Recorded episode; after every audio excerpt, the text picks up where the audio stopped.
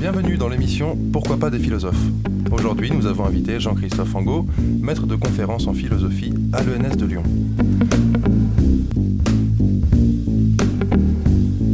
Jean-Christophe Angot, vous êtes spécialiste de philosophie allemande, de Kant à Nietzsche. Vous vous intéressez particulièrement au jeune hegelianisme, à Bakounine et à la pensée anarchiste. Merci d'avoir accepté de discuter avec nous. Bah, merci de votre accueil.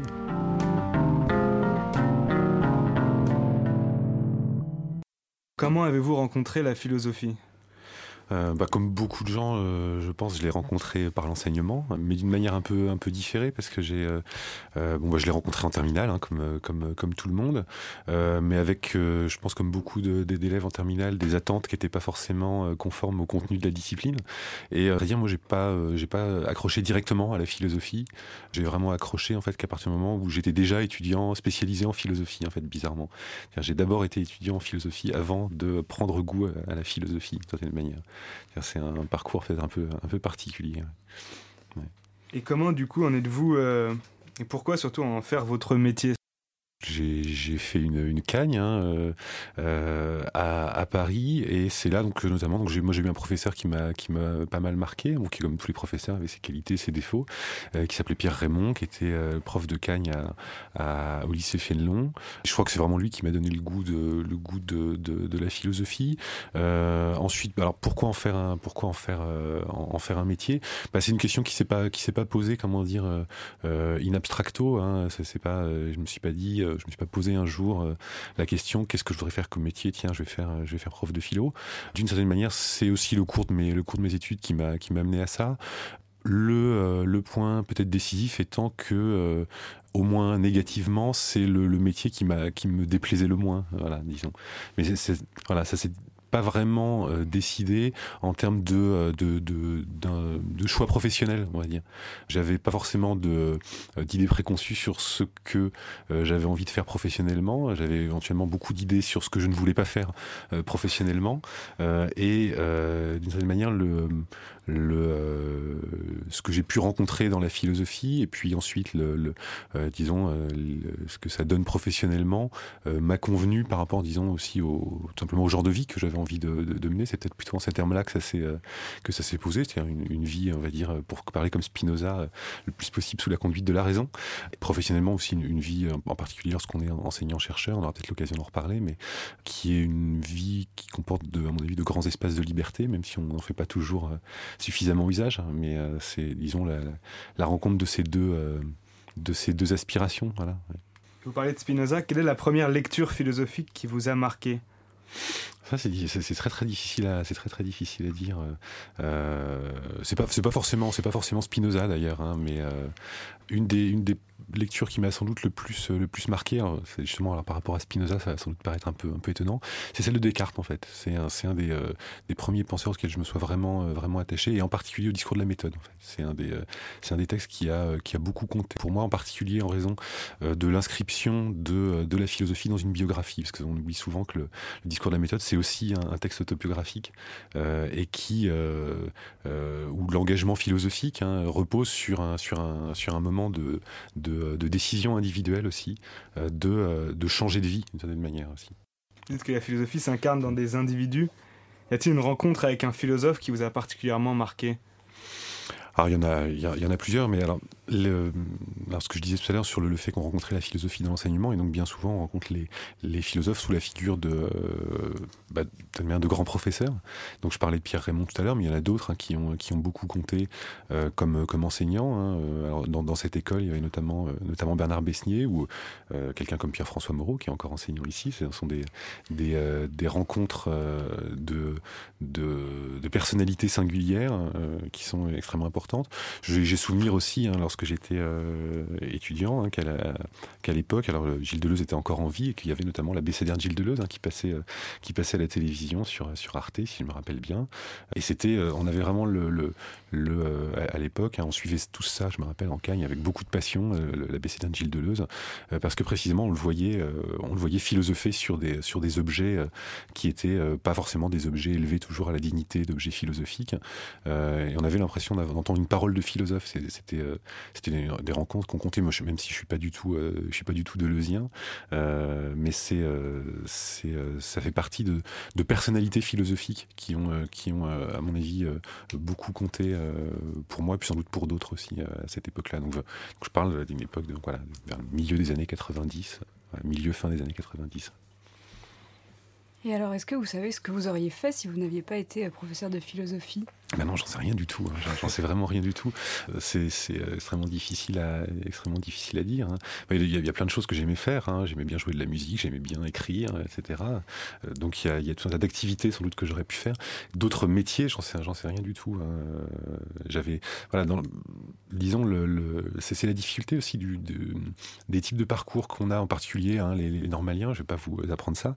C'est qu'on est d'une certaine manière aiguillé relativement tôt avant que se pose une manière concrète, comme ça peut se poser pour d'autres pour d'autres personnes dans d'autres secteurs d'activité. La question du euh, choix du métier ou du non choix d'ailleurs du, euh, du, du métier. Donc j'avais pas disons j'étais j'étais d'une part destiné pas forcément destiné à quelque chose socialement et d'autre part je me posais pas la question d'une orientation professionnelle. Je n'avais pas envie de disons de déterminer mon, avenir en fonction du travail. I was dancing when I was 12.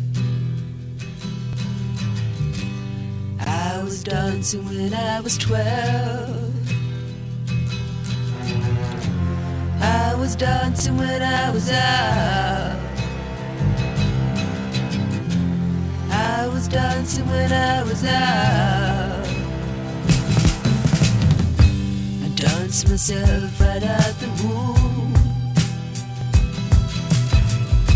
I danced myself right out strange to dance so soon? I dance myself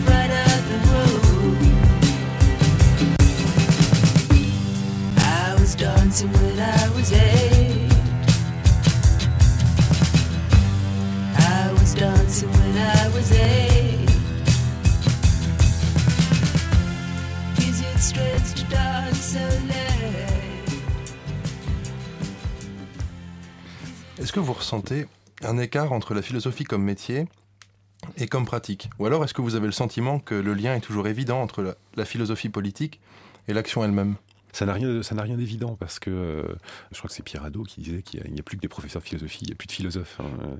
Euh, c'est, peut-être vrai, c'est vrai que le, l'enseignement euh, de, la, philosophie consiste essentiellement, en tout cas en, France aujourd'hui, à enseigner l'histoire de la philosophie. Donc, fait de nous plutôt des historiens des idées que davantage des, philosophes qui sont censés incarner sur le modèle hein, du, sage de la philosophie antique, qui sont censés incarner dans leur, dans leur genre de vie une, une philosophie en en, particulier. Cela étant, bien évidemment, euh, nos intérêts pour telle ou telle euh, période de l'histoire de la philosophie, pour tel ou tel courant philosophique, pour telle ou telle figure euh, philosophique ou paraphilosophique, est jamais, est jamais étrangère à nos, disons, euh, la conception de ce que doivent être nos vies. Alors, dans mon cas, bah, c'est vrai que euh, lorsque je me suis euh, intéressé en particulier au, texte de Bakounine qui s'appelle La réaction d'Allemagne, dans lequel Bakounine thématise sa, son, divorce avec la philosophie, c'est vrai que ça a coïncidé avec une période où moi-même, je, m'interrogeais énormément sur, sur, sur mon engagement philosophique. Pour pour diverses raisons, mais notamment euh, euh, pour des raisons euh, pour des raisons politiques.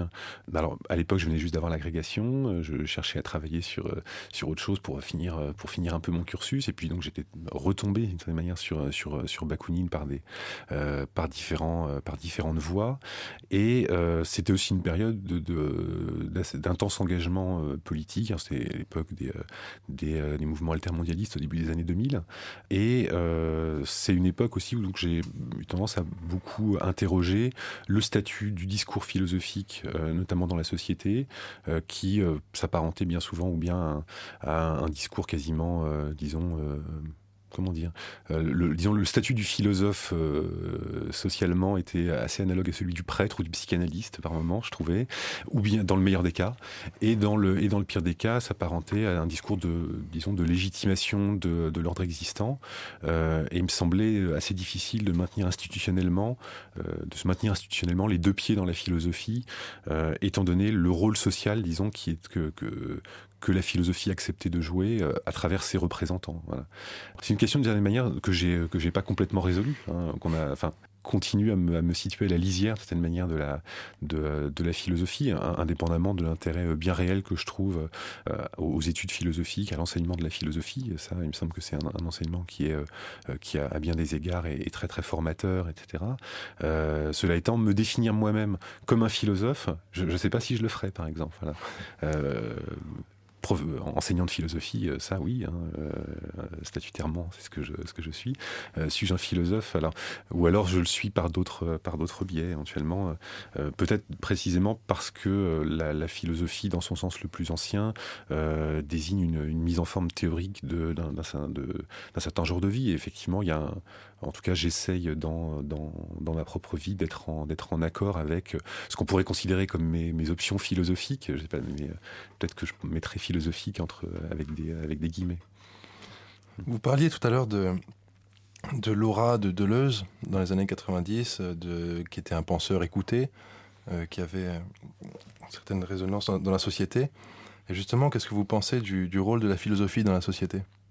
Pour ma part, j'ai jamais considéré, euh, disons, la, philosophie euh, comme une discipline en soi, on va dire, qui serait indépendante de ses réalisations euh, institutionnelles, sociales et de ses, différentes, ces différentes modalités discursives. Et il me semble que de, ce point de vue-là, il y a, pas un rôle unique de la, philosophie dans la société. Et enfin, très malheureusement, ce que je disais tout à l'heure à propos des doutes que j'avais euh, que j'avais eu, que qu'on continue constamment à avoir euh, sur euh, le, sens de l'engagement philosophique. bien souvent, la, la, philosophie joue pas un rôle forcément très très très très brillant, hein, qui est alors en particulier en France parce que parce qu'en France il y a la, figure historique de l'intellectuel qui est censé euh, euh, qui est censé s'exprimer sur euh, tout un tas de, de, de, de sujets. Hein, l'intellectuel, disons à la Sartre, on va dire, hein, pas l'intellectuel spécifique comme dirait comme dirait Foucault ou Deleuze, il y a, voilà, il, me semble que le, le, ce statut est extrêmement, extrêmement euh, ambigu. C'est-à-dire, il y a d'un côté une réalité euh, massive de la philosophie qui est tout simplement l'enseignement de la philosophie. Il faut, faut pas oublier que tous les, tous les, toutes les personnes qui, euh, qui viennent en terminale sont confrontées à la philosophie. Et en ont d'une certaine manière toujours une expérience marquante, euh, quelle qu'elle soit, même si c'est une expérience de même si ça aboutit à une réaction de rejet, etc. Ça, reste une expérience marquante, une, expérience de, désorientation, une expérience de remise en cause d'un certain nombre de, euh, d'éléments du sens commun et donc aussi de combat contre les préjugés. Et c'est, absolument pas anodin. Euh, et puis il y a la réalité institutionnelle de la philosophie, alors qui a, qui passe par le, statut de l'intellectuel, mais qui passe aussi par sa réalité dans le dans l'enseignement supérieur. C'est une réalité qui est extrêmement éclatée finalement, la réalité de la philosophie euh, aujourd'hui. Et dans votre cas particulièrement, parce que je sais que vous avez un blog, par exemple, le blog, quelle interface c'est pour la philosophie par rapport à la société? Alors, lorsque, lorsque j'avais. Euh, alors, c'était, c'est, un blog que j'ai, j'ai, créé, en fait, sollicité par euh, un, éditeur libertaire euh, lyonnais, hein, qui est l'atelier de création libertaire, parce que j'avais publié un livre chez eux. Il m'a dit, oh, tiens, pourquoi est-ce que tu ferais pas un blog sur, sur Bakounine? Et puis, donc, moi, je l'avais, par exemple, je l'avais signalé à, mon, à mon laboratoire de recherche, hein, comme, voilà, étant une de mes activités. Et ils avaient choisi d'intituler ça, je crois, sur, sur la, la page du laboratoire, un carnet de recherche. C'est un peu ça finalement. Voilà, c'est un peu un carnet de recherche, c'est-à-dire c'est euh, euh, bah, c'est un outil dans lequel bah, je rends compte euh, de éventuellement de mes de, de, mes activités, de l'actualité de la recherche sur Bakounine, ou encore de d'aspects très ponctuels, éventuellement divertissants, hein, qui qui ont qui ont partie liée à à, à l'œuvre de cette de cet auteur. Donc je le conçois pas forcément comme euh, comme quelque chose qui aurait partie liée à de la, philosophie pour le coup. Euh, c'est euh, c'est disons c'est du off de mes travaux de recherche on va dire voilà qui qui sont pas forcément des toujours des travaux spécifiquement philosophiques qui ont une composante on va dire d'histoire des idées qui ont partie liée à l'histoire sociale aussi éventuellement. Bon, maintenant, je vais vous poser une question brutale euh, que vous devez accepter, c'est le principe de l'émission. En quoi est-ce que vous vivez comme un philosophe? Dans, en tout cas, tel que j'appréhende mon parcours, euh, mon parcours personnel, euh, j'ai jamais considéré, disons que la, euh, que ce soit que c'était le, le, la philosophie qui allait qui déterminait la manière dont je vivais, c'est plutôt le type de vie que j'avais envie de mener et une, vie en particulier, disons marquée par le, plus de liberté, le plus de liberté possible, qui avait déterminé davantage mon engagement, mon engagement philosophique. Donc c'est plutôt en quoi est-ce que le philosophe que vous êtes a, je sais pas, en quoi est-ce que ça correspond, en quoi est-ce que, est que, la philosophie correspond à la vie que vous menez En fait, c'est presque, le, c'est presque la mm. question inverse qu'il faudrait poser. Et pour le coup, je pense qu'il n'y a pas simplement les professionnels de la philosophie qui font, qui font cette expérience d'une vie philosophique. Il y a aussi, d'une certaine manière, tous les, toutes les personnes qui euh, eh bien, cherchent à euh, incarner dans leur existence euh, leurs leur convictions. Alors, il me semble que c'est, euh, que c'est un des intérêts, d'ailleurs, des, des, des, mouvements anarchistes dans, dans, dans l'histoire, c'est que les militants anarchistes ont toujours, ne sont jamais rapportés, disons, à leurs convictions comme à un simple, euh, un simple contenu doctrinal qu'il s'agirait de, propager, mais on cherchait toujours à les vivre, à vivre leurs convictions, à vivre libre, à donner euh, les, des, des, prénoms bizarres à, leur, à leurs enfants, à, euh, à vivre euh, dans, dans des. Vous avez tout un tas de. Vous avez un très bon livre, un très, très beau livre d'un anarchiste argentin qui s'appelle qui s'appelle Christian Ferrer, hein, qui s'appelle Tête, Tête d'orage, je crois. Et le, il parle de vie réfractaire à propos des, à propos des, biographies d'anarchistes, qui, qui qui, qui compare à des vies de saints. Hein, je, je, lui laisse la responsabilité de, de ce qualificatif, mais il y a, il y a quelque chose de, de cet c'est-à-dire une dimension de d'exemplarité de la vie, non pas au sens non pas au sens moral, mais au sens où euh, la vie devient un exemple de ce que il est possible de vivre autrement.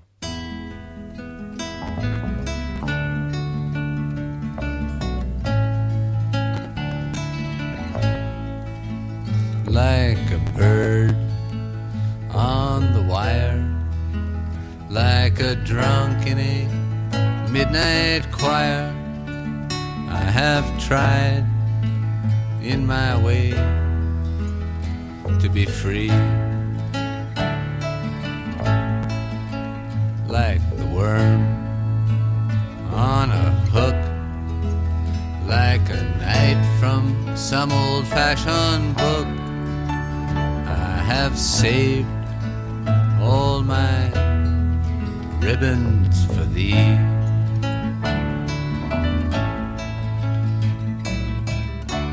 If I, Vous êtes spécialiste de philosophie politique et particulièrement de Bakounine. Vous avez publié aussi des articles sur Marx et sur les jeunes hegeliens. Selon vous, est-ce que ce sont donc vos orientations politiques qui déterminent vos choix théoriques ou le contraire? Alors la, politique, elle est toujours investie de théorie. Donc, euh, donc il y a, voilà, c'est toujours, euh, c'est toujours euh, difficile de, de, répondre comme ça d'une manière très tranchée. Bah, ce qui est, ce qui est, ce qui est certain, c'est que le, disons, le type d'intérêt que j'avais pour un certain type de théorie politique, hein, qui est l'anarchisme, d'ailleurs dans, dans, dans, plusieurs de ces, dans plusieurs de ces, de ces variantes, m'a évidemment conduit à, à, à travailler sur des, sur des auteurs qui n'étaient pas anarchistes, par exemple. Hein. Alors c'est le cas euh, c'est le cas des, jeunes hegeliens. Hein, euh, à l'époque, euh, chez les jeunes hegeliens, ils sont, enfin, aucun d'entre eux n'est anarchiste. Hein, ils sont parfois démocrates ou libéraux, etc. Mais ça m'a conduit, disons, à mener des, à mener des, des, recherches dans, en direction d'auteurs qui n'étaient pas forcément ceux que, ceux que j'avais en, vue initialement. C'est-à-dire que, je crois qu'il y a une phrase de Deleuze qui dit hein, sortir de la philosophie par la philosophie. D'une certaine manière, moi, je suis sorti de, je suis sorti de l'anarchisme par l'anarchisme vers la philosophie. Alors ça, ça, renverse complètement ce qu'on dit depuis, depuis tout à l'heure. C'est plus une sortie de la philosophie, c'est une sortie de la politique vers la, vers la, philosophie. Mais bien entendu, ça, enfin, nos, euh, Heureusement d'ailleurs, mais nos, intérêts vitaux, on pourrait dire, hein, euh, sont déterminants pour, euh, pour, nos, options philosophiques et, c'est heureux. Enfin, moi j'ai connu hein, des, euh, des, des, des, camarades qui avaient déjà en vue, lorsqu'ils étaient en, master, de, faire des, travaux sur, je sais pas, sur Malebranche et Berkeley ou des choses comme ça, dont, par ailleurs, enfin, qui n'avaient aucun rapport avec ce qu'ils ce qu'ils pensaient d'une manière générale de la manière dont ils devaient conduire leur existence. Je trouve ça très triste, quoi. Voilà, je trouve ça extrêmement triste, mais ça fait partie, disons, de la professionnalisation peut-être du, du, métier de philosophe que d'aboutir à ça. Mais euh, euh, mais je trouve ça, je trouve ça, je trouve ça assez triste. Et donc vous avez choisi en particulier d'écrire sur Bakounine. Et dans le blog que vous lui consacrez, vous expliquez que cet auteur a une mauvaise réputation, qu'il est considéré comme extérieur au champ intellectuel européen. Alors comment parvient-on à faire entrer dans le champ académique un auteur anarchiste? Est-ce qu'on ne risque pas de le trahir ou de dénaturer sa pensée en le faisant entrer dans un domaine universitaire? C'est peut-être deux, questions différentes. Il y a la question de la mauvaise réputation d'un auteur, alors qui est liée en grande partie, hein, pour euh, s'agissant de Bakounine, à, la mauvaise réputation de l'anarchisme en général. Alors ensuite, l'extériorité de, de, Bakounine au champ, euh, au intellectuel euh, européen, c'est lié là cette fois aussi alors à une, forme de russophobie aussi, hein, de, qui est assez, assez marquante chez un certain nombre d'auteurs. alors j'avais, notamment écrit un article sur, la lecture que proposait Karl Schmitt de Bakounine, où très clairement ce, préjugé russophobe était, euh, tout à fait, euh, net. Hein. Euh, Bakounine était considéré comme le, l'extérieur total par rapport à la culture européenne. Alors, un, de mes soucis lorsque j'ai travaillé sur, sur lui, ça a été de montrer qu'au contraire, parce que effectivement c'était le cas, il avait été en lien et même qu'il avait constitué à sa manière un foyer euh, de rencontre entre les grands courants de la pensée européenne au XIXe siècle. Hein. Alors, il y a le, le, courant, euh, le courant mais bien entendu euh, Marx, y compris ultérieurement, euh, le positivisme, hein, puisqu'il a été un grand lecteur d'Auguste Comte, les matérialistes allemands des années 1850-1860. Et donc, au contraire, hein, la, pensée théorique de Bakounine s'était intensément nourrie de ces, de ces, de ces auteurs-là. Après, est-ce qu'on risque pas de dénaturer la pensée d'un d'un auteur. Alors, c'est effectivement un risque qui existe. En particulier, il y, a quelques travaux qui sont très très bons en, philosophie sur, sur, des auteurs, euh, sur des auteurs anarchistes, mais qui en général ont bien souvent le défaut, à mon avis, de, euh, de véhiculer à leurs propos ce que j'appellerais des préjugés philosophiques, c'est-à-dire de ne pas tenir compte euh, nécessairement dans le compte-rendu qu'ils font de leur pensée, dans, la restitution de la pensée de ces auteurs, du statut précisément qu'a la théorie chez ces, auteurs. Donc il me semble que le, alors c'est la raison pour laquelle aussi j'avais commencé par travailler sur la, distance que Bakounine avait mis entre lui et la philosophie, c'est parce qu'il me semble que c'est le préalable indispensable euh, avant d'aborder un auteur de ce type que euh, de considérer le statut qu'a la théorie chez lui.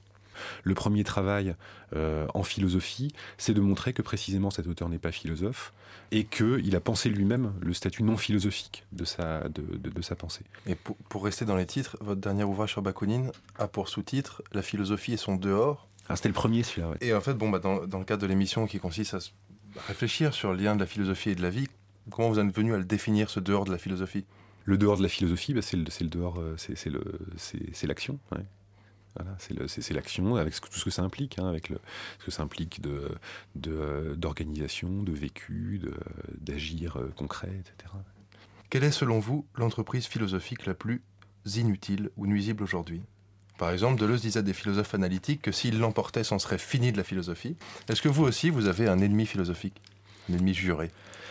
Alors non, euh, pour, alors pour, pour plusieurs raisons. Première raison, c'est que d'une part, je considère pas forcément que les ennemis les plus euh, qui, sont les plus urgents à combattre soient forcément dans le champ de la philosophie.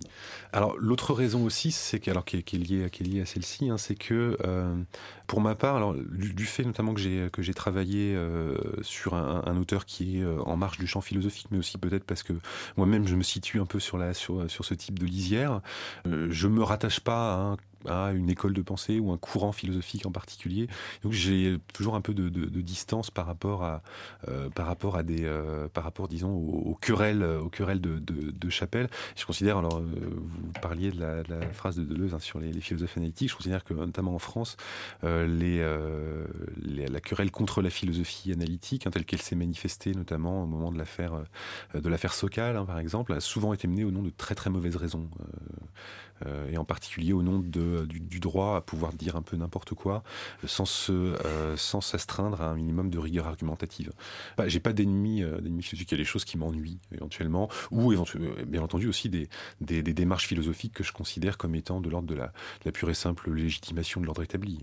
voilà, mais c'est la c'est plutôt contre l'ordre établi j'en ai que contre des justifications qui en sont peut-être un, épiphénomène même si euh, je considère qu'il y a aussi une, une, lutte à mener sur ce terrain-là. Pour finir, en guise de conseil aux jeunes philosophes qui nous écoutent, quelle est selon vous la tâche la plus urgente de la philosophie aujourd'hui Alors ouais, on pourrait dire de manière provocatrice disparaître. Non, non, pas du tout.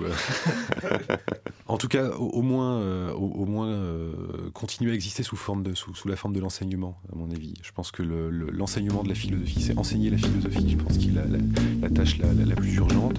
Euh, il me semble qu'il n'y a, pas de- il y a pas de bonne philosophie euh, sans, sans enseignement. Merci Jean-Christophe Fango. C'était Pourquoi pas des philosophes.